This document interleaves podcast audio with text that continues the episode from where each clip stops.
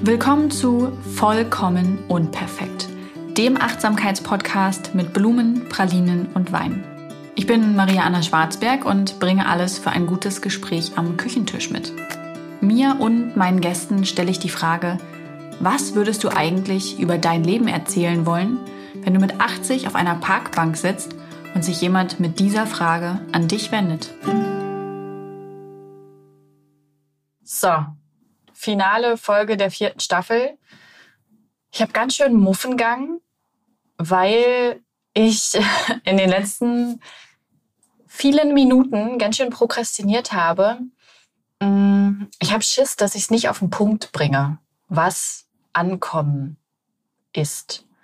Ich habe mir auch erstmal eine Tasse schwarzen Tee reingezimmert. Oh, es war grüner Tee. Das heißt, ich habe jetzt auch die nötige Aufregung, als ob ich noch nicht aufgeregt genug wäre. Und äh, versuche in Worte zu fassen, was hinter diesem immens großen Gefühl des Ankommens steckt, warum wir uns so sehr danach sehnen und was wir damit verbinden. Ich für mich habe festgestellt, dass ich das natürlich nur aus meiner Perspektive kann. Ich habe und ihr habt extrem viel Input bekommen in den letzten ein und ein Viertel oder ein und vier Monate, Jahren, was andere Menschen übers Ankommen denken, wie die ihr Leben mit 80 sehen werden oder würden, was das große Thema Wohnen damit zu tun hat. Da gab es ja in der letzten Woche die Podcast-Folge zu, nochmal ganz groß betrachtet. Mieten, kaufen, wohnen, leben was Familie damit zu tun hat. Nicht nur die eigene, die man möglicherweise gründet, sondern die, aus der man kommt, ähm, was Freundschaften, was äh, toxische Beziehungen jeder Art damit zu tun haben. Es gab, glaube ich, ganz viel Input dazu, weil mich das Thema auch in der gesamten Zeit stark beschäftigt hat. Und genau das teile ich in diesem Podcast und generell über meine Arbeit mit euch immer das, was mich beschäftigt. In kein anderes Thema kann ich so intensiv reingehen, eine solche Leidenschaft entwickeln, da so viel zu recherchieren, mich zu informieren, Gespräche zu führen, mich selber zu hinterfragen und das immer und immer wieder, bis ich irgendwann durch bin mit, mit einem Thema wie bei Dingen, die mich selbst betreffen. Und genau das teile ich in meiner künstlerischen Arbeit mit euch, weil ich ja weiß, ich bin nicht die Einzige, die diese Emotionen und Gedanken durchlebt und die diese Erlebnisse und Erfahrungen macht. Ich habe früher, also so vor zehn Jahren, früher finde ich immer so ein geiles Wort, obwohl wenn ich, wenn ich daran denke, dass ich 14 Jahre aus der Schule raus bin, dann finde ich, dass ich in einem Alter angekommen bin, in dem ich früher sagen darf.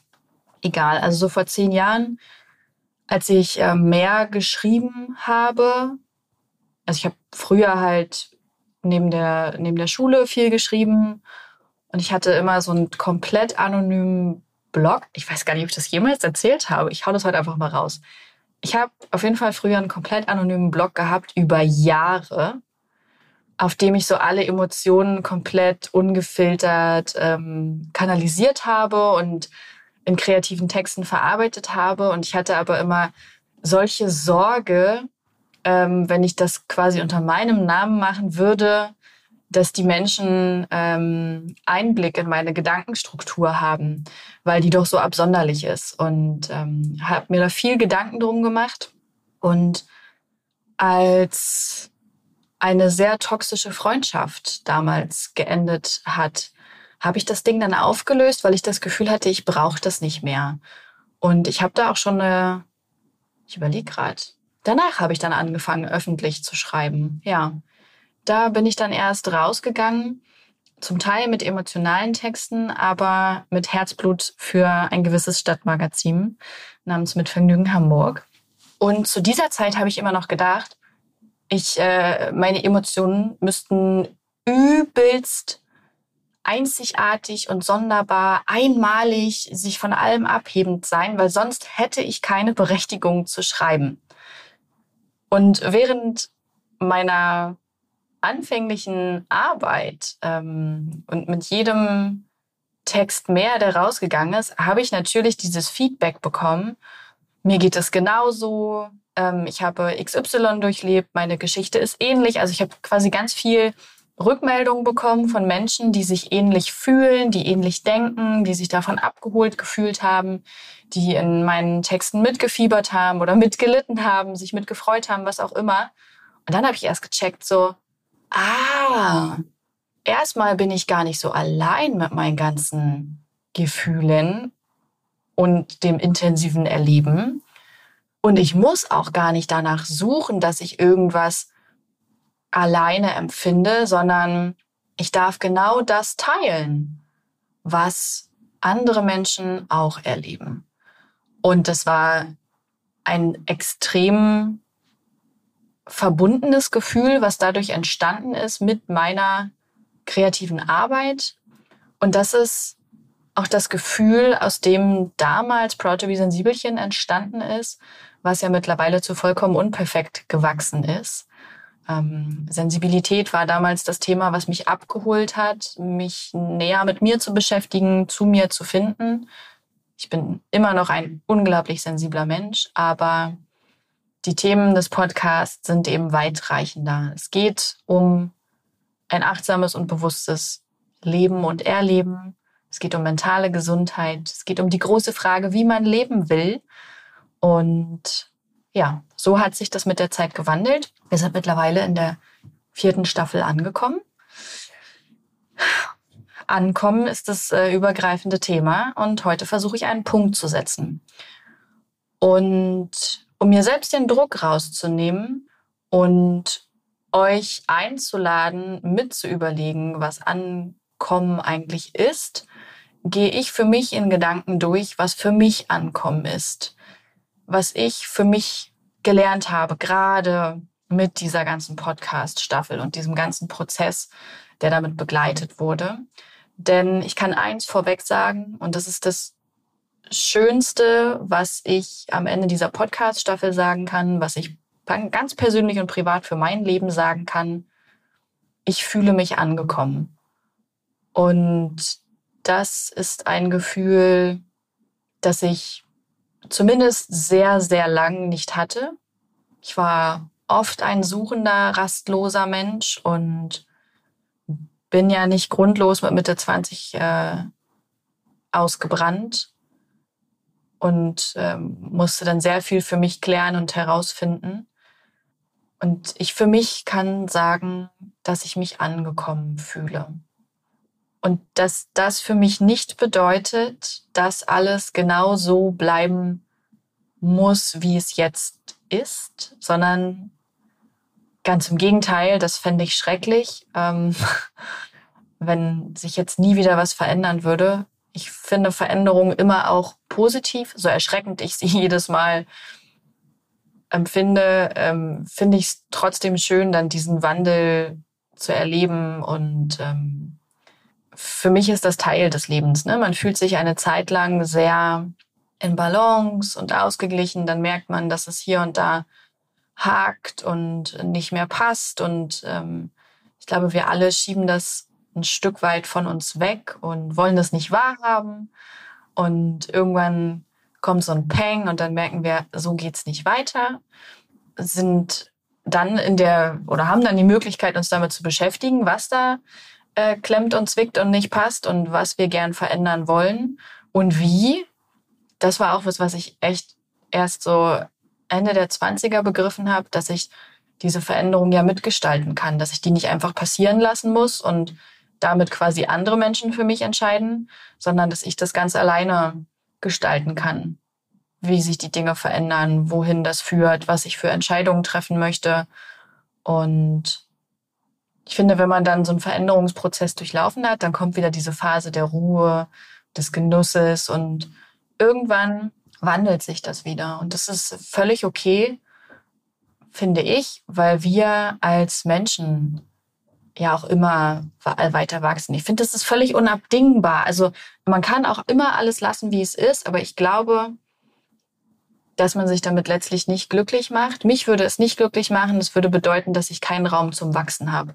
Und dadurch, dass ich beruflich ja auch immer wieder neue Herausforderungen angehe, dadurch, dass ganz automatisch neue Menschen in mein Leben kommen, bekomme ich ja neue Eindrücke, neue Inspirationen und komplett verständlich verändere ich mich als Mensch dadurch, weil ich wieder Neues lerne, Neues aufsauge, neue Perspektiven bekomme. Und allein deshalb ist es so unvorstellbar, dass wir uns nicht verändern. Aber trotzdem kann man sich angekommen fühlen. Ich glaube, dass man dieses Gefühl auch immer wieder verlieren kann durch große Lebenskrisen, ähm, in denen man plötzlich nicht mehr genau weiß, wer man ist und wer man sein möchte, wer man war, wo es hingeht. Das halte ich überhaupt nicht für ausgeschlossen. Es ist ein schöner und wärmender Gedanke, dass ähm, ich mich ab jetzt für immer angekommen fühle. Aber das setze ich nicht voraus. Ich kann mir zum Beispiel vorstellen, wenn irgendwann, wenn man sich tatsächlich dafür entscheidet, eine Familie zu gründen und dann irgendwann die Kinder das Haus verlassen. Ich glaube, das ist auch wieder so eine, so eine sensible Phase, in der das Ankommen in Frage gestellt werden kann. Vielleicht auch nicht. Vielleicht feiert man auch einfach eine Riesenparty, denkt sich, geil, die kommen ja sowieso andauernd zu Besuch. Aber ich habe jetzt wieder hardcore viel Zeit zum Lesen, in der Therme rumliegen und, äh, weiß ich nicht, Bars ausprobieren, worauf auch immer man Lust hat. Vielleicht wird es auch so, aber ich glaube prinzipiell, dass immer so eine Umbruchphasen im Leben natürlich auch ähm, prädestiniert dafür sind, dass man sein angekommen Gefühl verlieren kann. Ich bin froh, dass ich es jetzt erstmal habe und für mich ist angekommen sein, dass ich, wenn ich zum Einkaufen gehe, das Kind zur Kita bringe, mit dem Hund spazieren bin, also wenn ich in meinem Zuhause, in meiner Gegend, in meiner Hood unterwegs bin, ähm, dass ich bekannte Gesichter treffe. Sei das nur, dass ich die zuordnen kann und die schon mal gesehen habe, äh, dass die mir öfter auffallen, dass wir uns immer morgens äh, über den Weg laufen. Ähm, aber vor allem auch, dass es Menschen sind, die ich wirklich kenne, dass es Nachbarn sind, dass es äh, andere Kita-Eltern sind, dass es Freundinnen sind, Bekannte, weiß ich nicht, ähm, meine Blumenverkäuferin oder, oder, oder. Und dass ich die sehe und man sich Hallo sagt, man irgendwie kurz schnackt und dann geht jeder seines Weges. Das ist für mich ein zentrales Element von angekommen sein, habe ich zumindest für mich in den letzten Monaten gemerkt dass ich das unglaublich genieße und da jedes Mal sehr positiv, sehr bestärkt, sehr glücklich äh, rausgehe, obwohl das eigentlich nur so ein klitzekleiner Moment ist.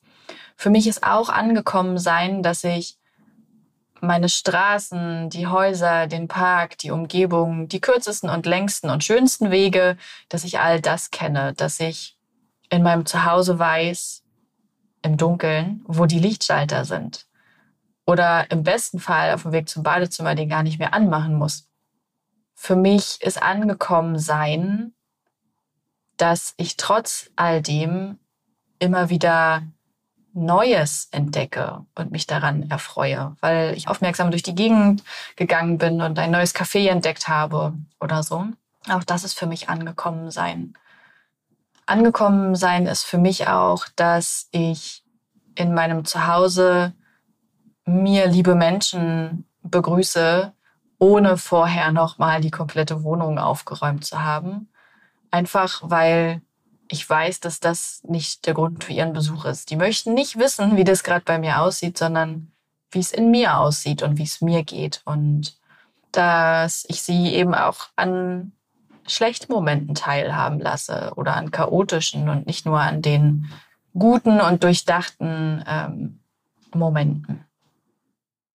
Für mich ist angekommen sein, dass ich weiß, was ich brauche und was mir gut tut und das nicht nur in einer Vorstellung von mir, was ich mir wünsche, dass es mir gut tun würde, also dass ich mich davon löse, welche Vorstellung habe ich eigentlich von mir, wie ich sein sollte und mich wirklich dem hingebe, wie ich bin und was das eben mit sich bringt an Bedürfnissen oder Träumen oder ehrlichen Wünschen.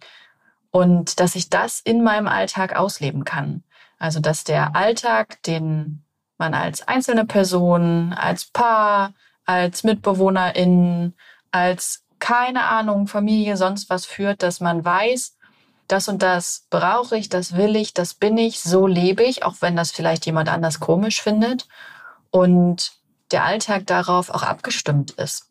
Auch das war bei uns ein großer Prozess, den wir schon vor der Geburt unserer Tochter angestimmt haben, weil wir gemerkt haben, dass wir in einem Alltag ohne Kind viel zu gehetzt und gestresst sind. Wir haben echt viel ausprobiert, um zu justieren und äh, für uns das rauszufinden. Und es war auch ein echt langer Prozess, aber auch ein guter Prozess. Und das ist auch Teil meines angekommen Gefühls, dass wir in unserer kleinen Familie es meistens schaffen, so alle mit ihren Bedürfnissen abzuholen, mit dem, was sie brauchen.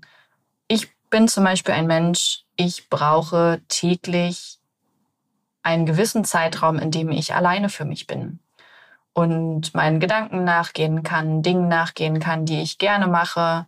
Und auch wenn ich das eine ganze Weile nicht so gesehen habe oder nicht wahrhaben wollte, unterdrückt habe. Ich weiß es gar nicht genau. Ich glaube, zum einen haben mir Vorbilder gefehlt, die so leben und zum anderen ähm, habe ich oft Negatives darüber gehört. Es geht natürlich um das künstlerisch-kreative. Vieles davon zeige ich noch gar nicht nach außen, gerade wenn es so um Illustrationen und äh, Malsachen geht und so.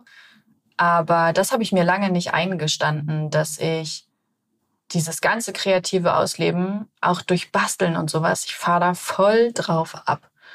Und ich gestehe mir das auch einfach ein. Also mein Arbeitszimmer ist voll von Papier und Stiften und Farben und Leinwänden und Farbklecksen.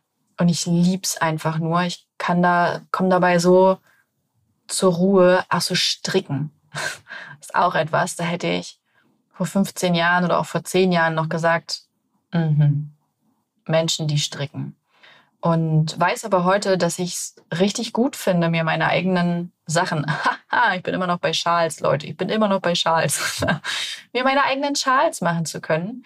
Ich habe immer das Gefühl, wenn ich stricke und ich mache das immer öfter, dass ich nichts nebenher mache, weil ich dann auch schneller bin beim Stricken, dass ich dabei auch meine Gedanken ordnen kann. Durch diese regelmäßige Abfolge an Handbewegungen ist halt äh, mein Monkey Brain beschäftigt, ne? Und die andere Gehirnhälfte kann arbeiten. Das ist irgendwie echt ganz geil. Ähm, nur um so einige Beispiele zu nennen.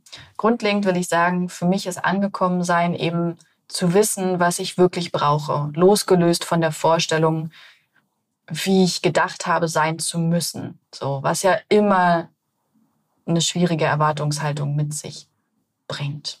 Ja, und dann eben auch diesen Alltag danach auszurichten. Und das erfordert, wenn mehrere Menschen beteiligt sind, einiges an Kommunikation.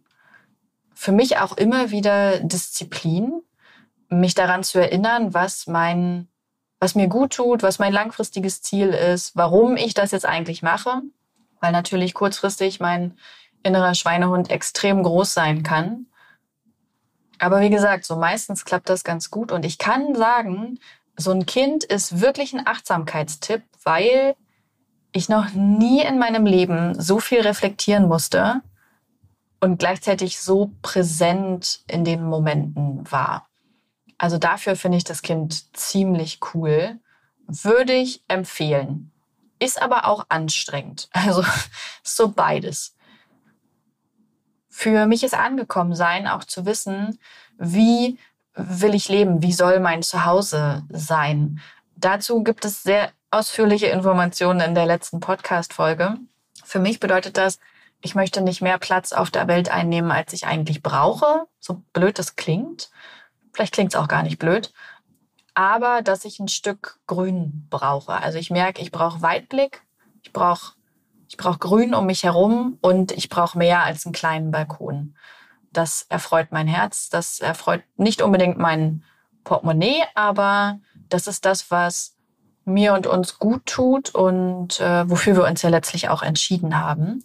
Das ist für mich auch ein Teil von angekommen sein, zu wissen, wie will ich leben und äh, nicht mehr nur Gedankengespinste zu ziehen. Und vielleicht bedeutet das für uns, dass wir irgendwann auch noch mal ein Haus haben werden, vielleicht auch nicht.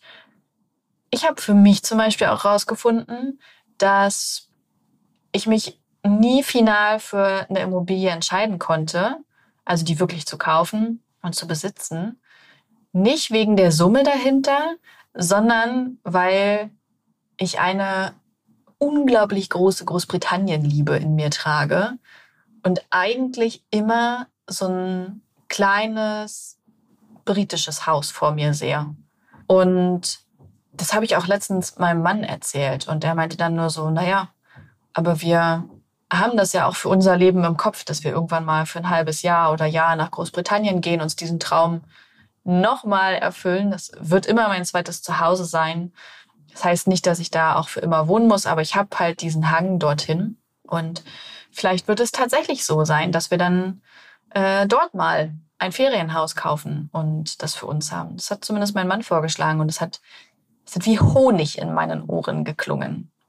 Das war jetzt schon wieder eine Metapher, die nicht funktioniert, ne? Weil der Honig würde ja an meine Ohren kleben. Egal, ihr wisst, was ich meine.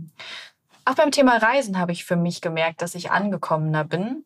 Ich bin in meinen Zwanzigern sehr exzessiv gereist, weil ich auch rastlos und auf der Suche war. Und es war gut, dass ich das gemacht habe, nicht für meinen Klimabeitrag, aber für mich persönlich weil ich ganz viele andere Menschen, Kulturen und Sichtweisen kennengelernt habe und mich lösen konnte von so vielen Erwartungen. Ich bin eben auch in einer Kleinstadt aufgewachsen, ne? da sind auch noch mal engere Erwartungen geschnürt. Ich habe einfach weniger Vielfalt in meinem Leben bis dato kennengelernt gehabt.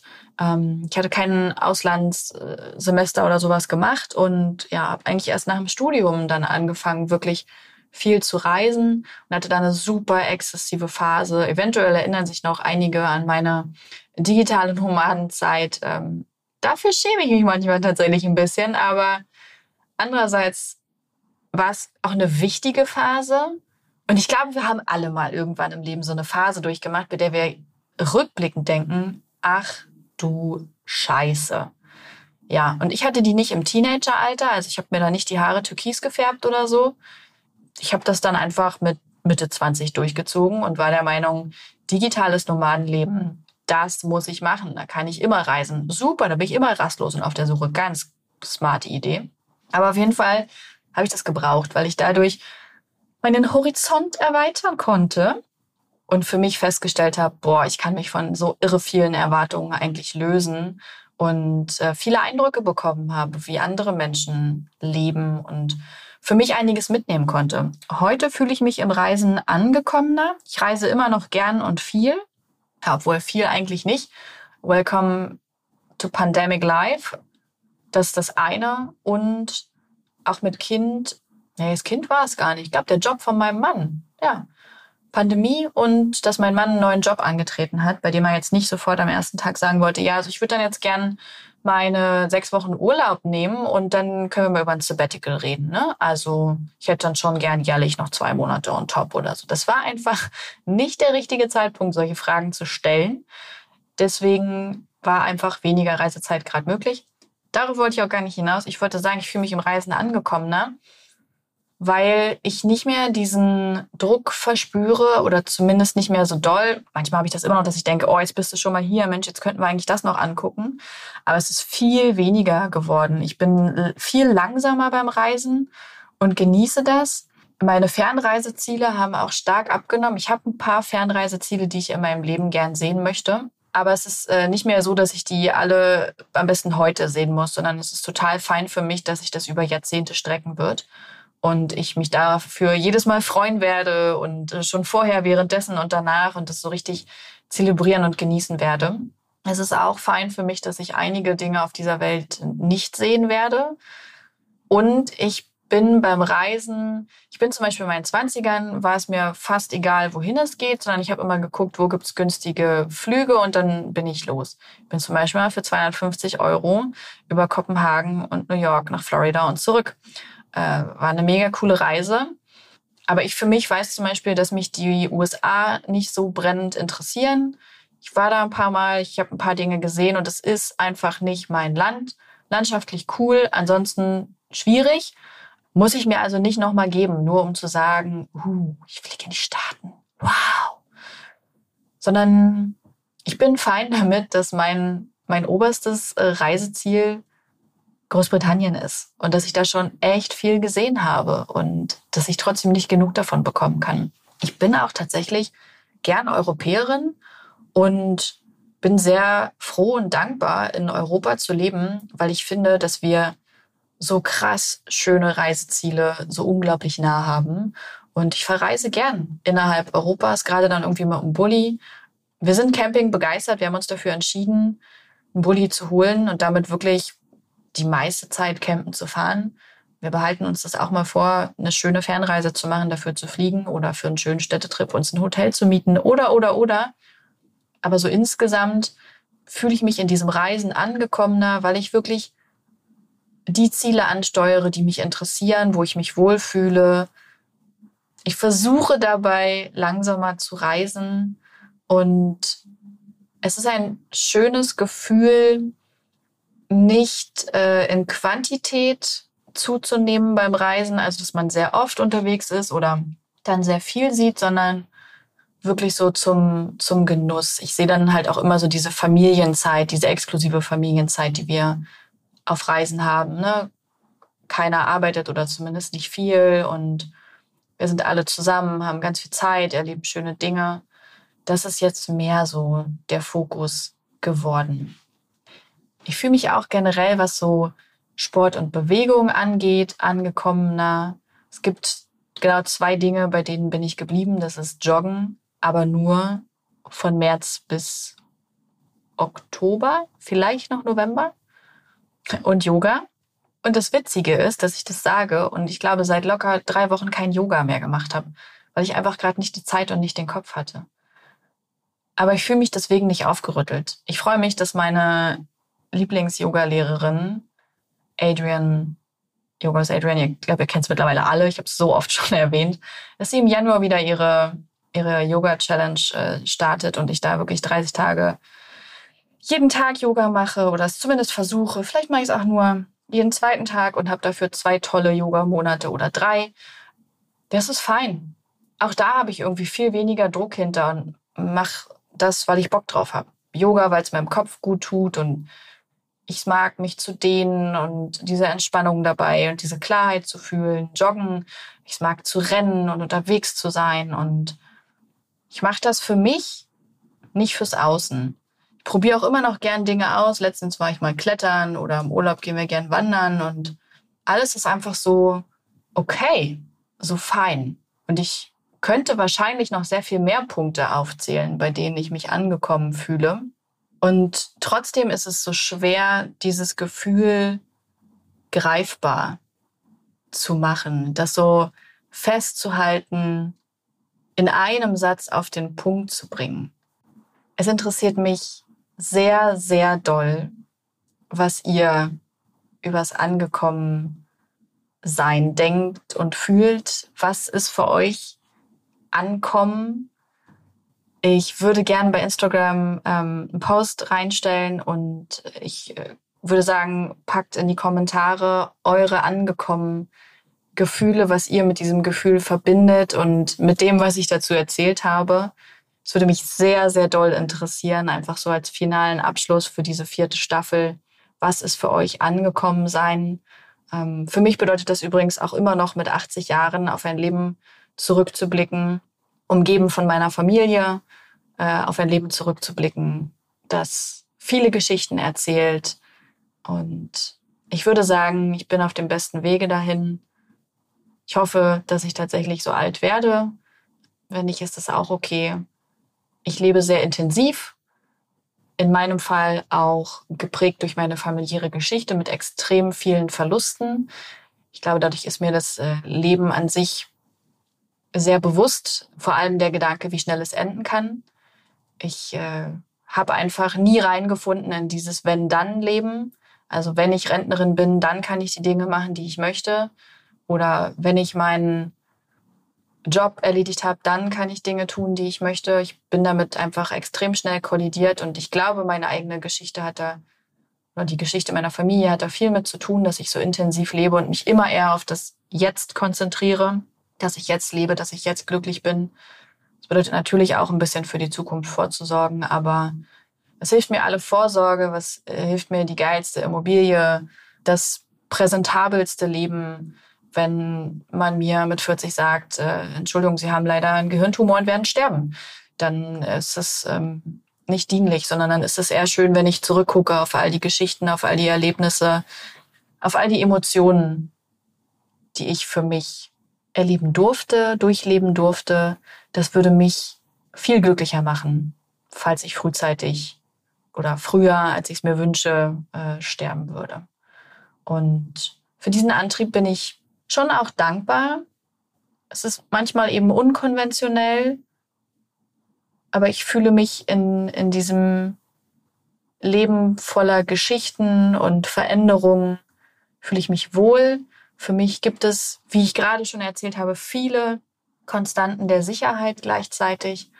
Und das alles zusammen lässt mich angekommen fühlen und ich werde dieses Gefühl wahrscheinlich nie auf einen Punkt bringen können. Und das ist gut so. Jetzt bin ich gespannt, eure angekommen Geschichten zu hören. Ich verabschiede mich aus dieser vierten Staffel. Es war mir eine große Freude. Ich glaube, es ist wirklich meine Lieblingsstaffel gewesen. Aber ich hatte jetzt gegen Ende auch, ich habe ja zwischendurch eine Kreativpause gemacht und die war tatsächlich, habe ich in der Zeit überlegt, ob ich den Podcast überhaupt weitermache weil ich mit dem Thema jetzt auch so gehadert habe und so durch war. Und dann habe ich irgendwann gegen Ende gedacht, hä, kannst du ja auch einfach das Thema wechseln, ist ja voll fein. Muss nicht gleich alles hinschmeißen. Hat äh, Bansky doch auch gesagt, äh, learn to rest, not to quit. Und wir hören uns im neuen Jahr wieder. Ich glaube in der zweiten Januarwoche mit der fünften Staffel. Ich verrate noch nichts. Ich möchte hier einen Spannungsbogen aufbauen. Wir hören uns im neuen Jahr. Macht's gut, kommt, kommt gut ins neue Jahr. Ich freue mich auf 2022 und auf die neue Staffel. Bis dahin, einen schönen Tag oder Abend. Dieser Podcast wird produziert von Podstars bei OMR.